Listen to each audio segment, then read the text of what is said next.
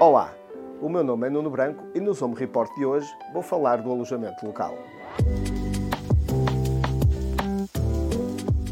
Nos últimos anos temos assistido ao crescimento de uma atividade económica que até há bem pouco tempo era desconhecida da maioria de nós. Esta atividade teve um impacto direto no mercado imobiliário, com especial incidência nos grandes centros de Lisboa e Porto.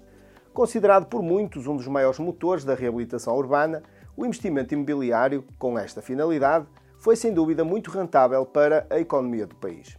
No entanto, a cada vez maior instabilidade legal e fiscal, fruto das sucessivas alterações que têm sido alvo, levou uma travagem a fundo por parte dos investidores. As alterações legislativas dos últimos anos, com vista a dificultar o alojamento local, foram várias, das quais as mais impactantes foram a criação das áreas de contenção impedindo o exercício da atividade em determinadas zonas das cidades.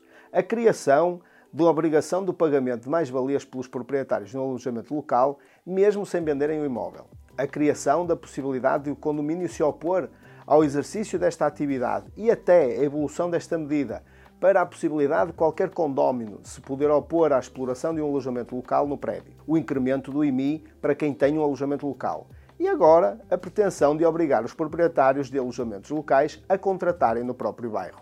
Tudo isto levou a que muitos proprietários redirecionassem esses imóveis para outro tipo de ocupação, principalmente o arrendamento tradicional, e a retração neste investimento, obviamente, foi alta. Tendo o turismo contribuído para 8% do PIB nacional em 2021 e sendo o alojamento local um dos maiores responsáveis por isso, a pergunta que se coloca é: estas alterações do alojamento local são realmente benéficas? Servem para melhorar a economia em Portugal ou visam curar os tradicionais abusos pela típica incapacidade de fiscalização? Se tem dúvidas sobre este tema ou outros temas relacionados com o mercado imobiliário, continue a seguir-nos por aqui e não perca o próximo Zoom Report.